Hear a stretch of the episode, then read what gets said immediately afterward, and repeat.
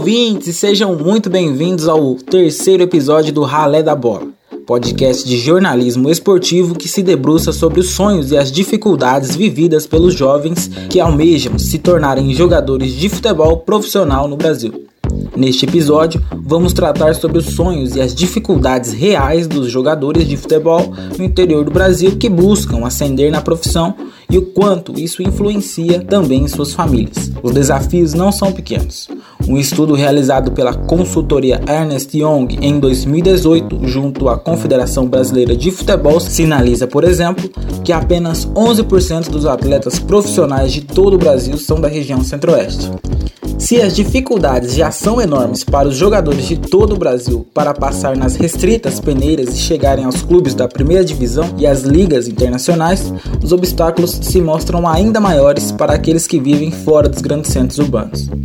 Após a criação do Clube dos 13 em 1987, período em que Atlético Mineiro, Bahia, Botafogo, Corinthians, Cruzeiro, Flamengo, Fluminense, Grêmio, Internacional, Palmeiras, Santos, São Paulo e Vasco se reuniram por interesses políticos e de direitos de transmissões dos jogos, tanto nas emissoras de TV quanto nas rádios, o futebol de Mato Grosso do Sul perdeu espaço no cenário nacional. Terceiro colocado no Brasileirão de 1977, o Operário, clube da capital sul-mato-grossense, não disputa a primeira divisão nacional há 34 anos. A Série B, segunda divisão nacional, há 28 anos a Série C há 12 anos, o que ilustra a decadência dos clubes locais em competições nacionais. O comercial, rival local do Operário e segundo maior campeão estadual com nove títulos, segue o mesmo caminho. O Colorado, como é reconhecido, não disputa a Série A nacional desde 1986, a Série B desde 1984 e a Série C desde 2003. Os números e os dados ilustram em como as competições das equipes de Mato Grosso do Sul restringem-se aos estaduais, bem como as participações discretas nas primeiras fases da Copa do Brasil. A última participação local no torneio foi do Águia Negra em 2020, que avançou à segunda fase da competição após surpreender e eliminar o Sampaio Correia do Maranhão na primeira fase do torneio posteriormente goleado pela Ferroviária de Araraquara por 6 a 2 na segunda fase do campeonato. Para tratar o tema, vamos conversar com o pai de um jogador do interior de Mato Grosso do Sul e com o próprio atleta para narrar as histórias e os perrengues que ambos passaram e ainda perpassam na caminhada para chegar ao futebol profissional no Brasil. Convido ao Ralé da Bola Eduardo Fernando Kuhn, natural de Chapadão do Sul, tem 18 anos e recentemente esteve na CERC, Sociedade Esportiva Recreativa Chapadão, clube de sua cidade. Junto a Eduardo, chama o programa Sidney Kuhn, pai do atleta. Obrigado aos dois pela disponibilidade. Bem-vindos ao Ralé da Bola.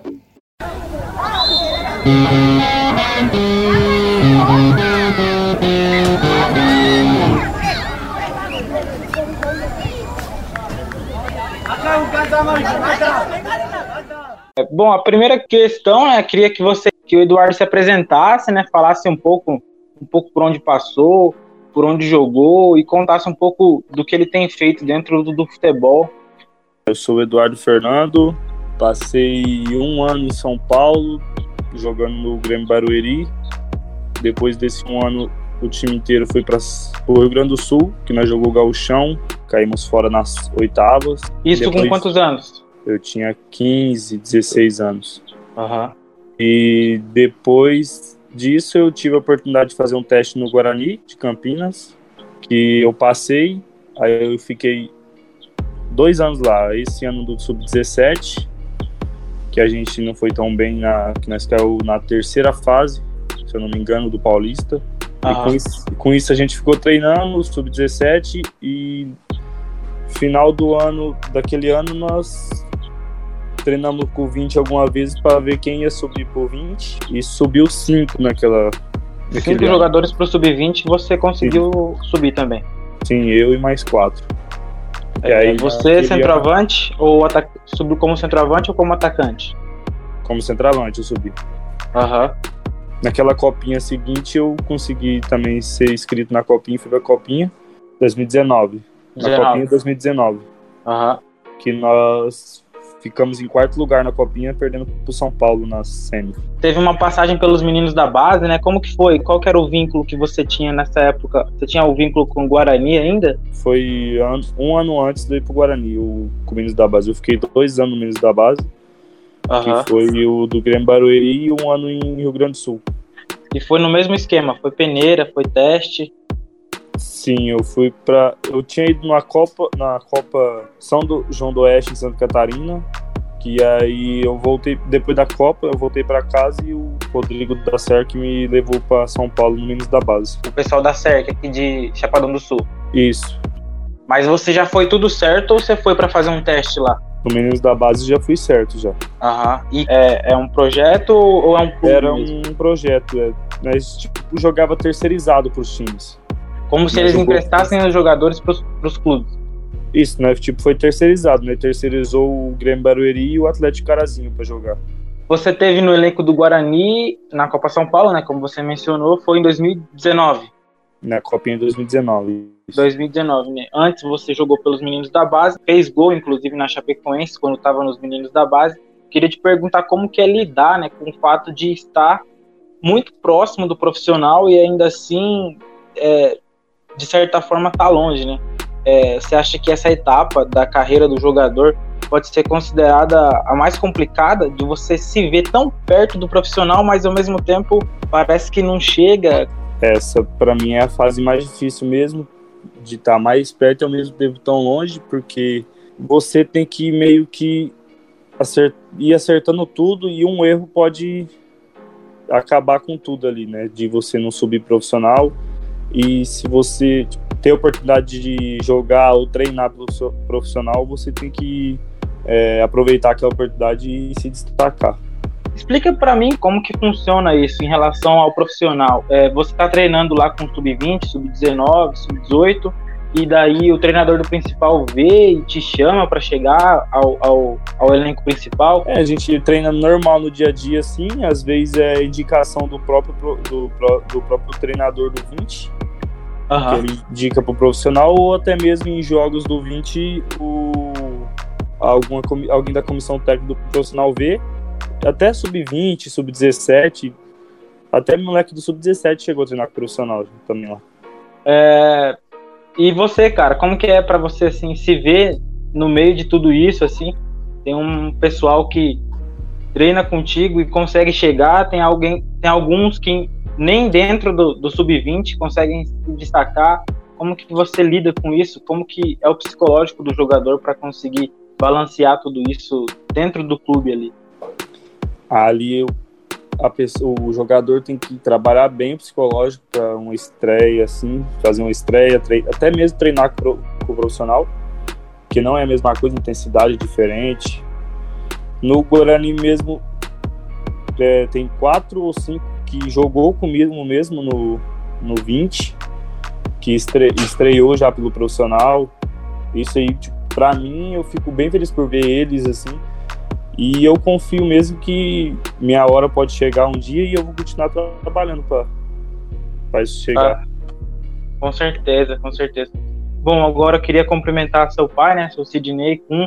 Queria que você falasse. É, primeiro, queria saber de você, se você jogava na Várzea, como que você jogava, e depois, se você contasse um pouquinho mais sobre como que foi ver o Eduardo crescer e, e, e perceber que ele tinha jeito para jogar bola. Né? Oi, tudo bom? Eu sou Sidney Kuhn, uh, pai do Eduardo. É, eu sempre, desde moleque, eu no colégio jogava até 18 anos, joguei quase só vôlei. Daí depois eu passei para futebol de salão e futebol de campo. Uhum. Daí eu jogava nas duas alas, ponteiro direito ou esquerdo. Mas só time é. de Vargas você perguntou. Joguei um regional no Paraná só. De... Um regional. O senhor é natural do Rio Grande do Sul, do Paraná? Eu sou natural de 3 de maio, Rio Grande do Sul. E hoje o senhor tem, tem que idade? 45. 45. É. E depois disso? Depois daí eu Daí parei, daí eu vim embora pro, pro, pro Goiás, Mato Grosso trabalhar. Daí casei, né? Daí tive, tive lá o Eduardo. Uhum. Daí se, sempre na esperança, desde que ele era moleque. O senhor no futebol, é, mesmo jogando na várzea, é, nunca teve essa vontade ou. É, pra, pra, desde já sair de casa, não tinha apoio, nada. É difícil, uhum. porque eu tinha minha mãe doente em casa, daí o pai não, não tinha condição. E daí o Eduardo nasceu e. É, daí, desde pequeno, sempre os serelepe de gelo pra cá e pra lá. E daí desde logo de pequeno. Sempre incentivando, incentivando, isso com 14 anos surgiu essa oportunidade com, com o Rodrigo da SEC para ir lá para o Rio Grande do Sul.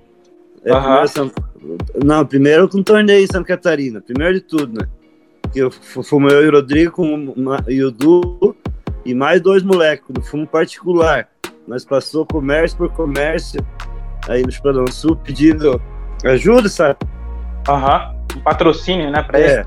É, e o comércio, graças a Deus, ajudou nós. Daí fomos num torneio uma semana lá em Santa Catarina. E o primeiro Isso torneio, em que ano? Isso foi em 2015, 2016, por aí. Aham. Uhum. Daí, porque eu sempre trabalhando na fazenda, nunca acompanhava muito do. Aham. Uhum. E, e, aí todo mundo fala, o Du, o Du tá ficando cada vai mais rápido, mais rápido. Daí lá nesse torneio eu acompanhei ele todo dia, todo dia. Aí eu fiquei, uhum. mais, aí eu fiquei mais confiante. E daí estamos seguindo até hoje. Tomara Deus que um dia dê certo de ser um profissional. Tá certo. E o senhor falou aqui que não tinha muita oportunidade de acompanhar ele na fazenda. O senhor trabalha com o quê? Eu sou operador de máquina agrícola. Tá certo. Voltando um pouquinho, né, que o senhor tinha falado que via ele crescendo muito rápido desde pequeno. Quando era mais novo, assim, uns 5, 6, 7 anos, que a gente cresce muito rápido, você, você via que características nele, assim? Era, ele era muito rápido, com a bola, ele já tinha domínio na bola? Como que ele. Porque os pais geralmente percebem primeiro, né? Se, se o filho leva jeito ou não. O que, que o senhor via, assim, desde pequeno, que podia dar certo no futebol? É, assim mesmo, igual eu falei, eu trabalhava em fazenda, daí nós, nós era na fazenda, sempre tinha as peladas, né, entre nós, os funcionários, uhum. e, ele ia, e ele ia junto comigo, daí não largava o pé, ia correndo atrás da bola toda hora, e não cansava, e todo mundo falava, isso aí pode, pode ser futuro um dia. Então aí, vamos ver. Bom, eu queria que vocês dois falassem né, agora dessa próxima pergunta. Primeiro pode ser com o senhor, seu Sidney, e depois o Eduardo fala também, para aproveitar a fala do senhor. Queria perguntar, tem um dado aqui que diz que apenas 11% dos profissionais do Brasil saem de Mato Grosso do Sul, né? O senhor é do, da região sul, mas o Eduardo é, é natural de Chapadão do Sul, certo? Certo, é, Chapadão do Sul. É, é, em relação à idade dele, que é uma idade considerada, entre aspas, limite né, para o futebol. É, como vocês veem esse dado em relação à idade dele? Apenas 11% dos profissionais do Brasil saem de Mato Grosso do Sul e ele está numa idade considerada limite. Assim. O que, que vocês imaginam que possam fazer para quebrar essa estatística e, e, ele chegar ao profissional? Trabalhar bastante, não ter preguiça e seguir em frente com bastante vontade. É, queria perguntar ao Eduardo também como tem sido agora, né, a rotina de treinos, o que, que ele tem feito, é, o clube que ele está jogando, se está em atividade, se não está. Eu fiquei treinando cerca de dois meses. Eu fiquei parado um tempo, que eu tô uns sete meses sem clube, mas nos últimos dois meses eu estava treinando na CERC uhum. para jogar o estadual para eles, só que uns dias antes meu, meu empresário me ligou e falou que estava vendo para mim para São Paulo. Aí agora eu tô continuei treinando e esperando a, a notícia dele para ver o dia que eu vou me apresentar lá para mim ir para São Paulo de novo. E como que é esse contato com o empresário? Você conhece o empresário desde, desde, que, desde que época? É o mesmo empresário desde sempre?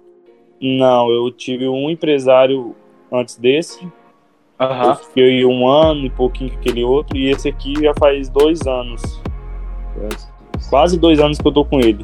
Que foi quando eu jogava no Guarani que ele, teve interesse em empresariar e a gente conversou certinho. E agora ele uhum. é empresário. É, e esse contato com o empresário sempre com seu pai junto ou, ou como que funciona? Sim, sempre meu pai junto. Ele que e é com contrato, meu pai, minha, meus pais assinaram o contrato com ele, que uhum. eu era menor ainda antes, quando eu assinei. E agora, né? Qual, qual é esse próximo clube? Qual é esse próximo passo que você acredita que, que pode, pode acontecer? Você disse que o empresário está organizando né, um clube lá em São Paulo. Você pode dizer que clube é esse ou se não tem, não tem muita coisa ainda para falar? Sim, ele estava vendo para mim ir pro Suzano, lá de São Paulo, para mim jogar a Copa São Paulo do, de 2021 agora. Eu só estou esperando a notícia dele para mim. Como, como que funciona é, essa captação de clubes por parte tanto do seu empresário quanto da sua família, assim, é, naquele esquema, na linguagem do futebol, né, DVDzinho, onde você leva os seus lances, ele leva os seus lances para os clubes, assim, como que funciona? Que eu acho que é uma parte mais difícil, né, quando você não é visto, é um pouco mais complicado. Como que funciona essa parte entre o empresário mostrar suas qualidades para o clube é, através de que forma que ele, que ele faz isso? Através do, dos melhores momentos, dos seus lances? Como que funciona? Sim, quando a gente joga assim, normalmente, jogos oficiais, amistosos, assim, normalmente te. Aí você pega seus melhores momentos e, tipo, na minha, do meu, na minha questão, tipo, tem um, um empresário, tem um cara que trabalha com ele que faz. Aí eu mando os vídeos para ele e ele faz o vídeo. Aí com esses com esses melhores momentos, fica bem mais fácil você ter chance de entrar em um clube. Aham. Uhum. É, queria voltar com o seu Sidney e perguntar como que tem sido, né, acompanhar a carreira do Eduardo de longe, assim, como que funciona o, o como que é o contato com, com ele, né? É, se é por celular, se é por vídeo, ele, ou se ele liga e fala, olha pai, tá dando certo aqui, como que é tudo isso, além da saudade de, do filho, né, e do Eduardo também de casa, como que, como que é tudo isso, como que vocês assimilam tudo isso, assim? É, mas é por via celular mesmo, eu fui, uhum. eu fui já duas vezes em São Paulo. Na época, do, do, na época que ele tava no Guarani. É, eu conheço bem, eu fui duas vezes no estádio, uma vez uhum. jogar mesmo, só vi um no sub no sub-17, logo que ele foi lá pro Guarani. Uhum. Aí, jogos da Copinha, não, não assisti nenhum, porque e nem do Paulista, sub-20, só por, por via vídeo, celular, essas coisas. Aham. Uhum. E um dos principais motivos que, que o senhor não vai acompanhar é, é, questão financeira mesmo, ou por conta do serviço, ou tudo isso junto? O que, que deixa mais difícil assim acompanhar o filho?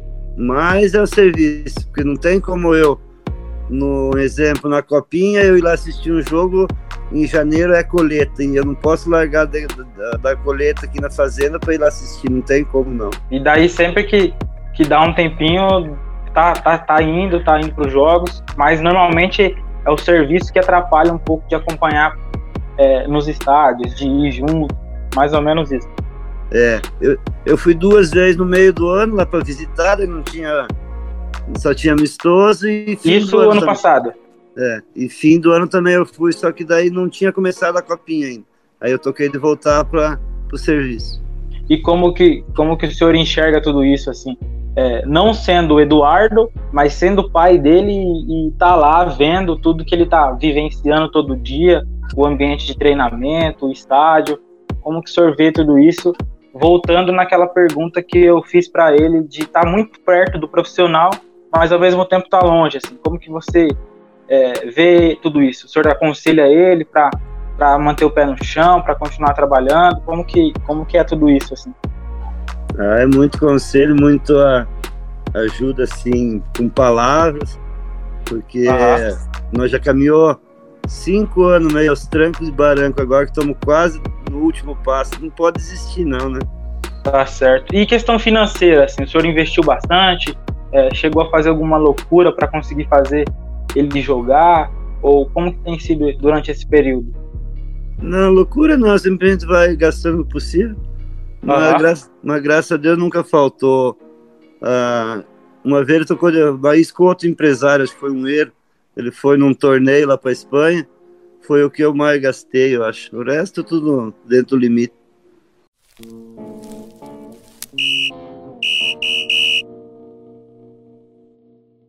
Tem alguma, alguma história curiosa, assim, seja do Eduardo ou seja do senhor, é, durante essas viagens, alguma conversa? O senhor falou agora da Espanha, né?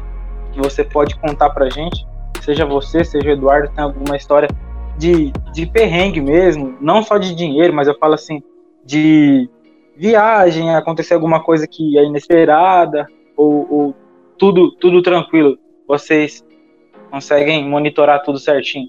Eu já eu falei do outro empresário, ele me mostrou uns vídeos, esse, esse empresário de hoje, dos vídeos lá no. Podia ele ter a chance de fazer um teste na Arábia, com esse empresário já de hoje. Daí o empresário mostrou uns vídeos lá da Arábia e tal, que é um país, Deus menino. Aí eu só vendo esses vídeos, não tanto pelo dinheiro, e, uhum. é um, um país de, de, outro mundo mesmo. É tudo coisa muito bonita e eu pensei, vai que meu filho vai para lá fazer o teste e, e passa. Só que daí uh, veio esse corona e daí não virou mais nada. E, e esse, esse, esse que tentou o teste na Arábia foi o empresário de agora. Sim. É, esse e... de agora. O primeiro, ah, o, o, primeiro acho que era meio, meio furão. Nunca ah, então, isso, isso, que eu ia perguntar agora. Tem algum motivo para ter trocado de empresário ou, ou, vocês que decidiram trocar? Foi um, meio que uma briga lá na Espanha já. Não, foi num, num jogo que ele queria meio que dar instrução de fora e aí eu e ele acabou discutindo. Aí ele falou para meus pais que eu precisava de psicólogo e tudo, aí né, meio que brigou e eu pedi a rescisão do contrato. Aham, uhum. mas instru as instruções seriam para você como você ele... deveria se comportar dentro de campo? Ele não era técnico. Tipo assim, ele não tinha que dar opinião porque ele não tinha, tinha o técnico lá que a gente estava jogando certinho, estava ganhando o jogo uhum. e ele queria dar instrução para mudar o outro jogador do, de lado. Aí eu falei pro jogador não mudar e ele acabou me xingando e ainda acabou discutindo lá. Aham. Uhum. E, e quando você foi para esse torneio na Espanha, aí você atuava por qual clube aqui no Brasil? Como que foi essa ida para a Espanha? Eu tava no Guarani mesmo. Uhum. Aí esse outro empresário conversou com o Guarani, o Guarani me liberou para mim ir lá e voltar, voltar pro Guarani já. Teve que fazer alguma. Nessa época você era de menor ainda? Sim, eu tinha 17. Como que foi o trâmite de papelada, essas coisas assim, para poder ir para Espanha? Teve que fazer alguma eu emancipação? Vi, é, eu me emancipei. É, e hoje você tá sem clube, então? Eu vim para casa para passar um tempo em casa para depois poder ir. Voltar para São Paulo? Sim. Para esse clube do Suzano? Do Suzano. Ah, entendi, entendi. Pra Só tentar... tô esperando a resposta do empresário. Uhum. É, e, e, gols, assim, que você puder de passar de um panorama, assim, nesse, nesse torneio da Espanha, aí como que foi seu desempenho? Ah, eu achei meu desempenho bom. Fiz cinco gols em quatro jogos, eu acho. Uhum. Cinco gols em cinco jogos, alguma coisa assim. É, voltando um pouquinho naquela questão do profissional de estar perto e, e ao mesmo tempo estar um pouco longe, você teve junto com o Matheus Davó, né, no Guarani, e hoje Sim. o Matheus é, é, jogador do Corinthians, né? Como que você lida com tudo isso? É, se o futebol é cruel por esse lado, assim, ou como que você vê é, deles, do pessoal chegar, né, o profissional, é, como que você enxerga tudo isso? Ah, eu, eu fico muito feliz por ver gente que jogou comigo chegando e na questão tipo do Davó, ele é dois anos mais velho que mais velho que eu. Uhum. Então eu eu tenho alguns anos ainda para tentar uh, chegar no Atualmente você está com 19? 19 anos. Vou fazer 19. Uhum. Vai fazer 19, né? Sim. Eu fico muito feliz em ver ele chegar. Ele, como eu falei, ele é dois anos mais velho que eu, então eu para mim eu tenho mais alguns anos para tentar chegar lá. Tá certo, então obrigado, obrigado pelas palavras de vocês. Alô, obrigado. Beleza, obrigado, obrigado, seu Sidney. Alô. E com isso, o Ralé da Bola fica por aqui. Próximo episódio, você confere como é ser mulher e profissional da bola em um esporte amplamente dominado pelos homens, além de observar os rótulos e estigmas que as mulheres, entendidas como sexo frágil, têm de lidar diariamente dentro da modalidade. Eu sou Alisson Silva, obrigado por sua companhia e ficamos por aqui. Até o próximo Ralé da Bola.